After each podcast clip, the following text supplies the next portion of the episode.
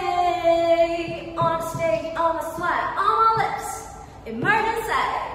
Hello，大家好，我是 Verna 曾玉璇。听过我的新歌《Lips on Fire》了吗？您现在收听的是华冈广播电台 FM 八八点五。 10,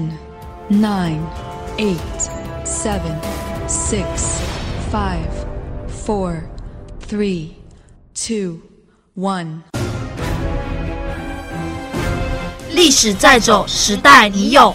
当天头条，隔天望。奇异狗博士陪你旺旺旺！我是巧儿，我是雅轩，今天不搞笑，陪你搜罗社会大故事。一起探索人生深处大秘密。奇异狗博士陪你探索新知识。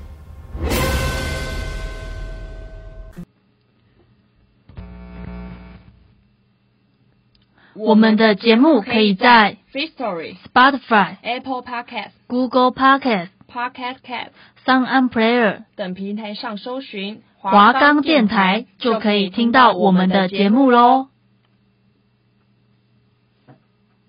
Hello，大家好，欢迎收看本周的《奇异狗博士》，我是巧儿。我是雅轩。我们今天要分享的奇异事件，它的地点是发生在于彰化二林。对，彰化二零一个小镇上之，前我们先聊一下彰化二林，因为很巧的是，彰化二林是我们雅轩的家乡。那二林有什么好玩或好吃的东西吗？呃，如果说撇就是彰化最最有名，大家一定会想到控霸本跟肉圆嘛，没对不错，肉圆寿对。对真的很好吃，大家有机会一定要去吃。那彰化好玩的地方，我就简单说一下好了啊啦，因为分成就是只有一个部分，有雅轩在的地方都好玩。嗯哇，最有名就是葡萄啊、荞麦啊这些农产品，对，对，没错。那在分析这些二林哦，对呀、大家还知道芊芊吗？哦，芊芊也是二零芊芊也是二林人，对，其实二林是出美女的一个一个镇哦，一个小镇。没有，因为只有我一个，没有没有是芊芊，只有我一个吧。是芊芊，对，所以二零其实是一个蛮说到芊芊，我想分享一个很好笑的事情。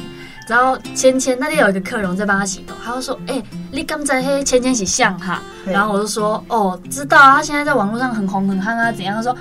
哦，你刚才黑刚你拿做戏体啊，她她还做过世。”然后他们就是那个村庄的人，他就来我们家洗，他说：“哦，你刚才刚偌好笑，嗯嗯，那偌好笑，伊讲吼。”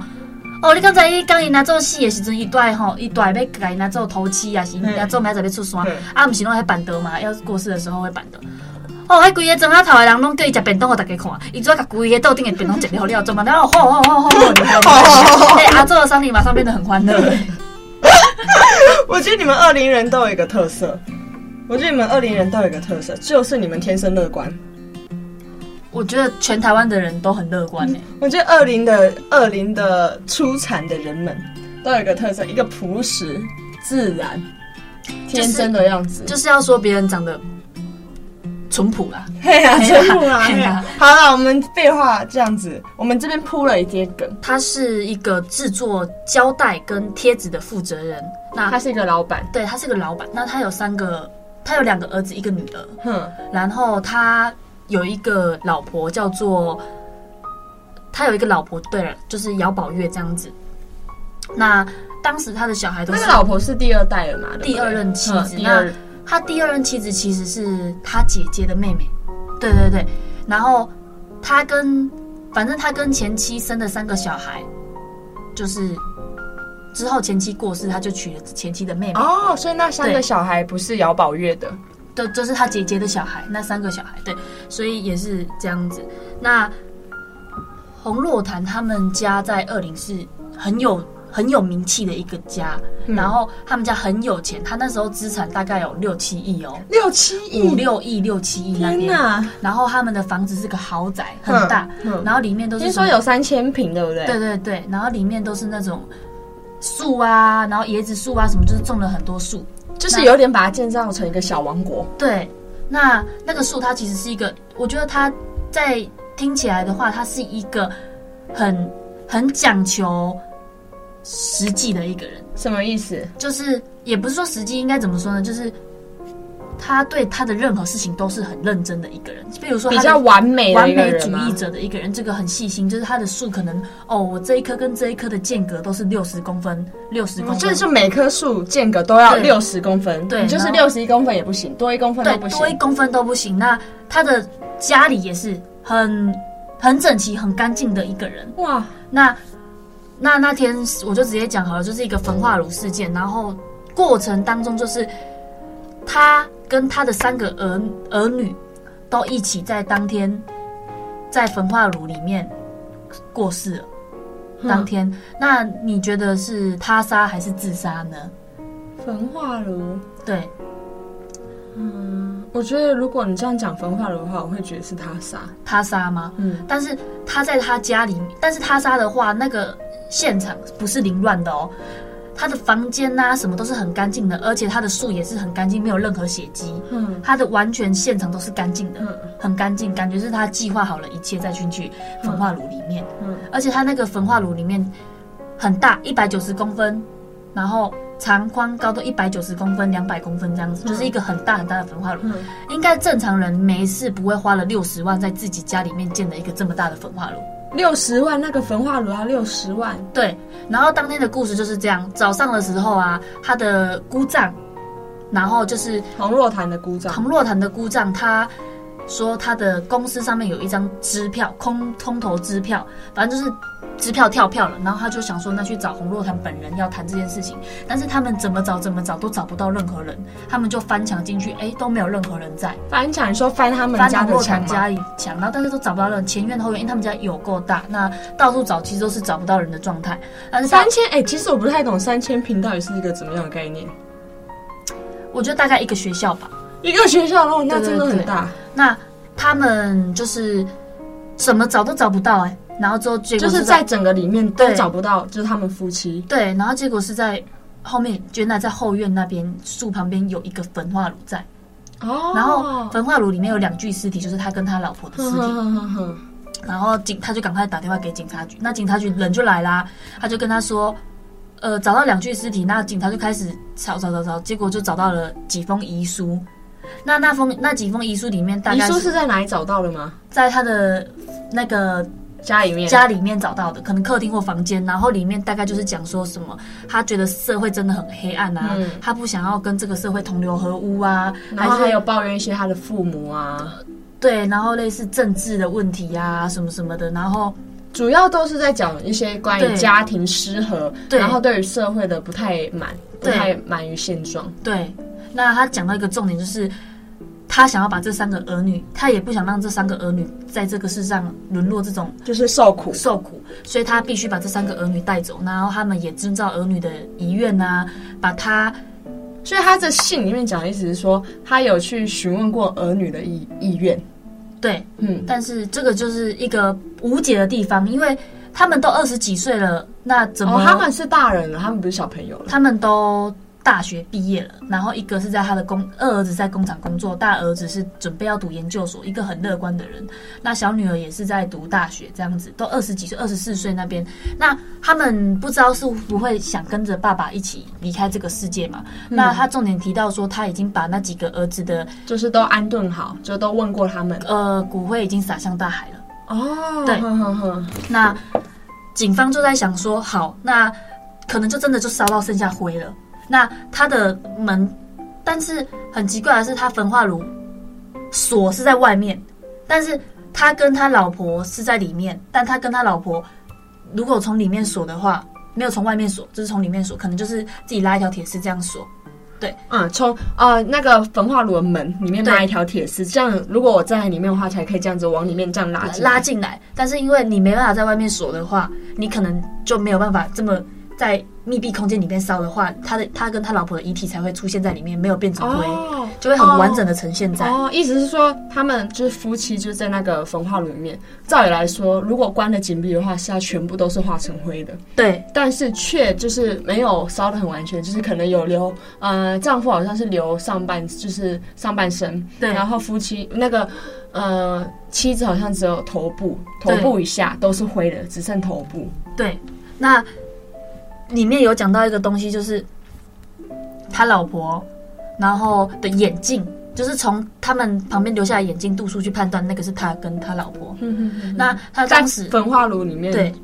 那当时也在想说他为什么要自杀，然啊，后因为一个他，你刚刚前面说、他这么有钱，对有三千平的豪宅，对哎我们一般人想要是要不到的。对对对，再来说，而且他还有三个儿女，对而且都大学生，哎而且好像也都是读蛮不错的学校。对对，就是呃，我的儿女都是高材嗯生，然后又有妻子，然后钱又赚这么多。再来说，在我们旁人眼里，觉得哎，他这人家庭应该算是过得还不错。对，但是就是有提到，就是他那天是有收到跳票嘛，嗯，然后那天他也去银行提了大量的金钱，哦，他各在呃对发生他发生命要发案生的当命天，案前，就是也也去提了很多钱。那他那些钱可能就是还清，可能他有那个债债务的问题，所以导致他想要轻生这样子。然后询问邻居说：“哦，认识他这个人吗？还是什么什么的？”邻居说他不跟别人往来的。就他比较孤僻一点吗？对，然后他大家也不敢去他家，因为他养了三只名犬，我知道那个是呃很凶的那很种凶的犬犬嘛，。然后狼犬嘛。对哼那你会想说很奇怪，到底是谁帮他做了那么大的焚化炉？哼，那就是他找一个焚化炉业者去帮他们去他们家帮他做焚化炉。那当初他会觉得哦要做焚化炉，你有时候会觉得很怪吧？你说业者吗？对啊，我跟你说我要做焚化炉，在家里一般来说大大家家都的哎、是，对啊因为一般人来讲，一般人的家中是不会有焚化炉这种东西的。，对因为你说哦，我家有焚化炉，是一个蛮奇怪的一个，蛮奇怪的一个感觉。对。那因为他们家你说到嘛，是不是种很多树啊，对地坪很大啊，什么什么的？那他就有跟他想焚说化炉业者说，哦，我想要烧树。哦，对但焚化炉业者觉得有点奇怪的，就是他还要求他很多零件，反正他那个零就是件一是很些其他本来焚化炉没有的东西。它就是很细密的零件。那他还要求他可以往内反锁，哦但是业者跟他觉得很怪，所以他就坚持业者就不做这件事情，哦，所以它最后焚化炉是没有往内反锁这种东西。因为业者不帮他做，所以他就是可能拉一条铁丝啊什么什么的。哦那就代表他在做这个焚化炉，他可能就有在构想，他可能呃他自己的一个自杀的一个计划，对不对？对，然后他当初是先打电话给那个业者说，哦，我刚刚烧了我家的狗，反正他先把狗烧死。他狗本来就那个了吗？本来就先死了吗？还是你觉怎么得样就我想应该也是知道他借口吗？他想要他的个性就是他的朋友有出来说，就是他是一个很做事情很仔仔细小心的人，所以他如果走了，那他的儿子留下来，还有他的狗留下来，要谁照顾？哦，就是感觉会留一个后遗的感觉。应该也一个后不是遗症哦，对，然后他一也个嗯怕他们留下来自己受苦啊，还是别他想说，如果对今天呃要我要选择结束生命的话，那我宁愿把我整个我所有的我所爱的我所拥有的全部带走。对类似这样。那他就焚化炉业者就来了，他就跟焚化炉业者说，哦，他那个可不可以瞧一下焚化炉的角度？为什么你知道吗？调角度是什么意思？就是把它就是可能缩一下，还是改哪些零件，因为会不小心烧到它旁边的那棵树，椰子树。他不就是说说哦，我懂我懂，对对对，他烧狗的时候说烧到椰子树，所以代表他是一个很谨慎小心的人，然后他也是很爱自己家的人，爱自己所有东西的人，所以他都是有计划性的。那他虽然要过世，但是他还是要保留那个家最完美的原貌。就如果他在世界上是这样，那我在死后我的世死后的世界也得是这样的意思。对，那也就是因为他很爱惜他的东西啊嗯什么的，然后就是代表他是一个很小心仔细的人，所以他对于这件，就是从这个地方看来，警方觉得他是一个做事情很仔细小心的人，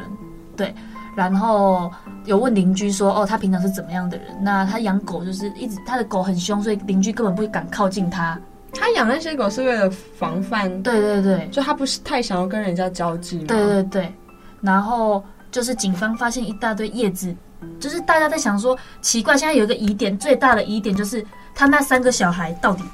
在哪？在哪里？在哪里因为呃，刚刚说你把刚刚你分享说他们把骨灰撒向大海，对但其实，在大海当中是没有找到他们的骨灰的。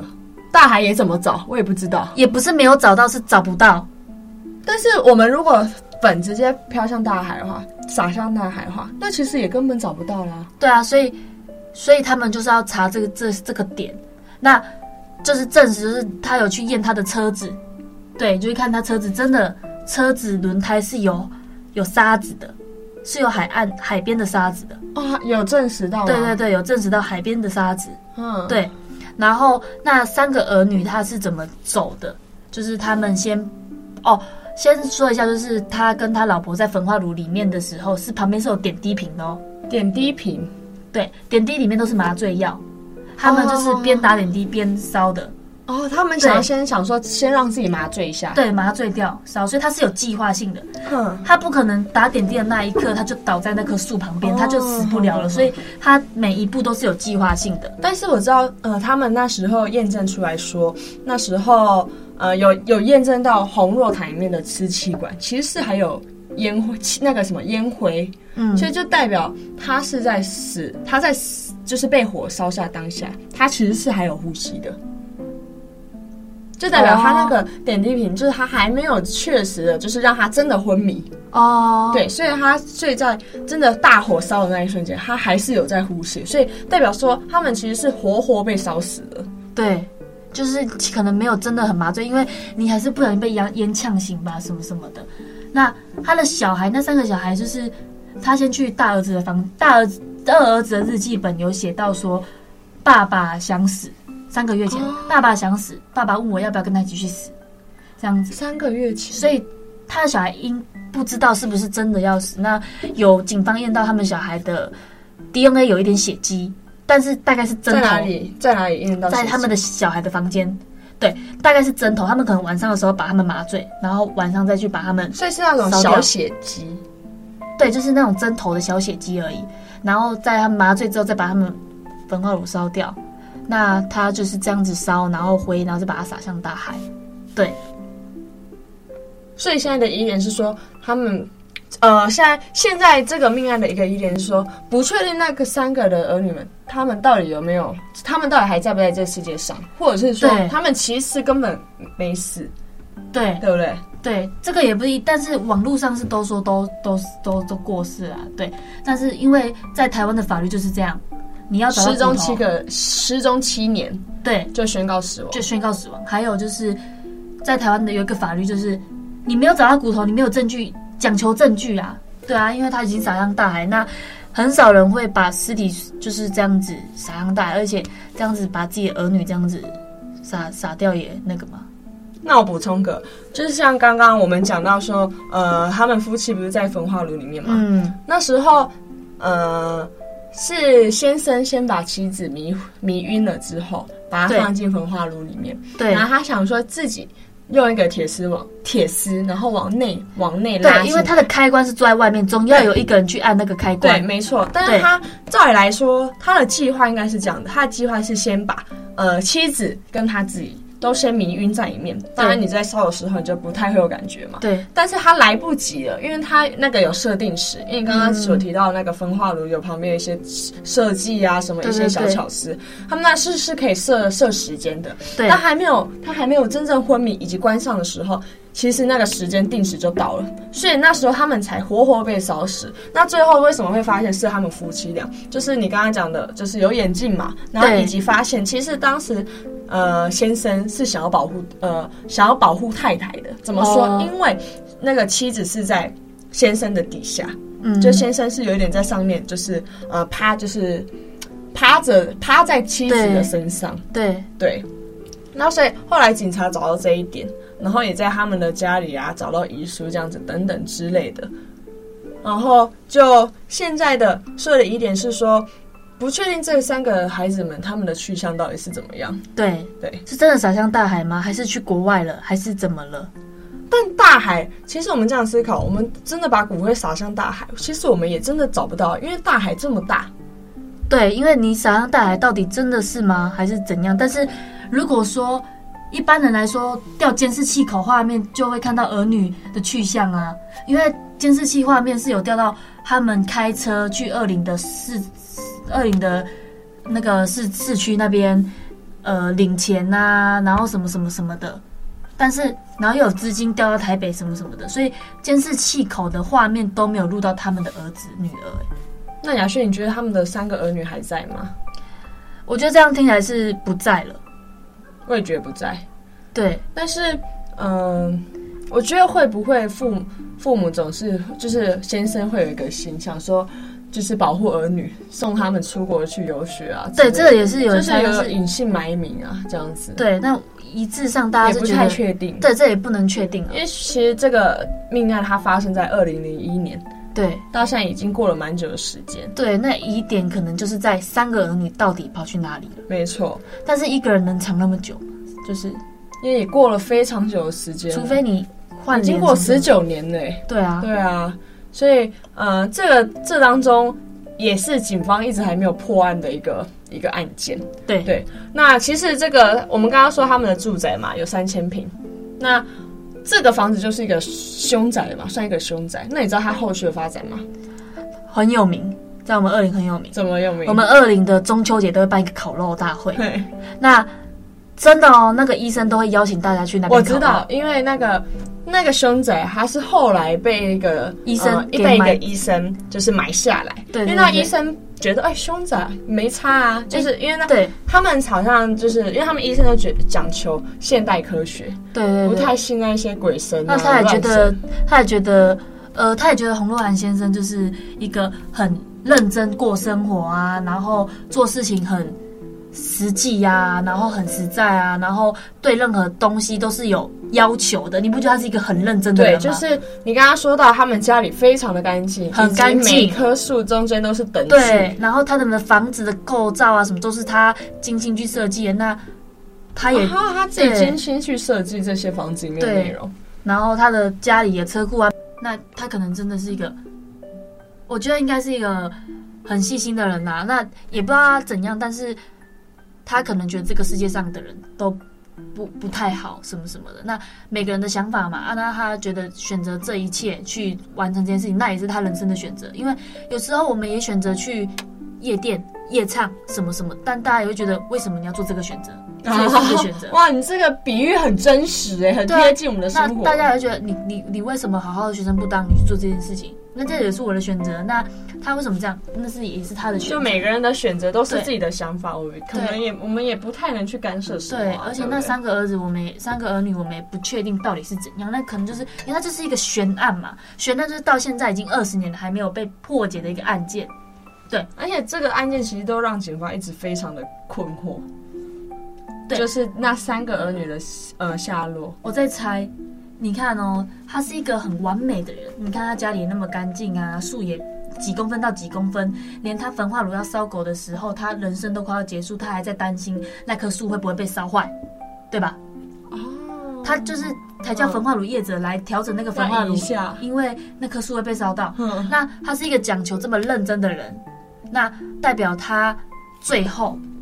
他留下来到最后，他不想让大家看到，他想要完全消失，他想要懂他不想要留下一点，因为有些命案是不是尸体就留在河里是什么什么，懂还要别人来帮你收尸，懂，但他是一个认真到，他也是一个不想麻烦别人的人嘛。对啊，他在死之前有道哦，理过世之前，他去把钱领出来还给大家，哦，他也没有留下一点，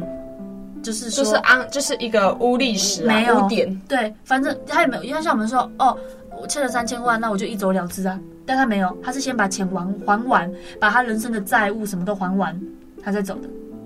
那他也，他尸体没有被烧完，是因为他真的就是铁丝断掉嗯被烧坏。那其实他如他是真的不想麻烦别人，他也不想让人家就是留下任何一真个的，如果他照原的计划，他是对在里面，他完们全在尸体对都不见了都，是灰的，对，像他儿女也是被烧成灰嘛，那所以他就觉得他不想麻烦任何人，他想要完全干干净净的消失在这个世界上。可能人们就会一直去传呐、或者是有时候可能是我们自己吓自己也说不定，对对，那这就是没有办法去解释的一个谜团。对对，那我觉得这现在这个住的住在里面这个医生，我觉得他也是蛮苦的。我觉得我有看他的影片，他说呃，他觉得洪先生真的是非常的厉害，对啊就是这个房子这么漂亮，这所有的地方就是等距啊，怎么样怎么样，这么的漂亮，就是为什么不买下来？怎么样？那他说他是一个呃非常就是他有点是人家不要，他越想要。对就我觉得都是不同个性啊。，对他就是开朗。对，我觉得他就是开朗的那个开朗的人，那个那个记者去采访他的时候，他也就是裸着裸着半身上半身，对啊然后再整理树啊，而且超好。笑的哦。那时候他不是什么鬼神都不怕嘛。对啊，然后他们其实，在住在里面的所有的房子，都是呃依然的正常，他们也没有特别去移什么啊、去改建什么，对就是就连呃红若潭留下来的遗物，它也都依然继续就在他使连用。焚化炉也是 对，都是留着这样就是继续在使用。然后很好笑的是，呃，因为红若潭红，他们里面有很多个房子房间，对对对，然后红若潭也有个房间嘛，嗯，然后妻子她呃，她就说哦，这个这个门，这红若潭的这个房间的门。对，我不能开，然后姐姐就说哦，为什么？我说啊，因为我老婆说不能开，她什么都不怕，只怕老婆大人。他只怕老婆 没，错，所以她这个人也蛮酷的，也蛮特别，就是什么都不怕啊，但老婆说的我就不会做。对我觉得他也是一个很棒的人，对啊，所以我觉得其实他也蛮乐观的，可以继续在这个房子房子下。那如果换作是其他人，或者换作是我们、啊，或或者是我们的话，我们可能也不一定会我这觉么乐得观。我们总是会想太多，而且我觉得为什么他不怕这些，嗯因为他有一个乐观的心。没那错，洪若涵先生也不会去说呃他伤害他什么，因为他是保持一个哦开心的心去迎接这个房子的，没错，所以他也不怕。没对错。，我觉得所以心态很重要啊。对啦就就是希望大家调整一下在自己的每心态。在每一件的事件事情上面，就看你自己怎么去想。刚刚那个在妹我不剪掉、哦，在每 我不剪，保留。对，那我们今天所分享的命案，今天红肉潭的命案，差也差不多在这边告一个段落。所以呢，今天就是跟大家讲求的是一个心态，就是如果你的心态是正确的，那你做任何事情或者是你看任何事情的心态都是正的。所以从看你是用什么角度去看这个世界，那。下个礼拜同一个时间，我们也跟你们一起用不一样的角度去看不一样的世界。我们是奇异狗博士，，我是雅轩，我是乔儿，我们下周见哦，拜拜，汪汪汪汪汪汪。汪汪喵喵喵。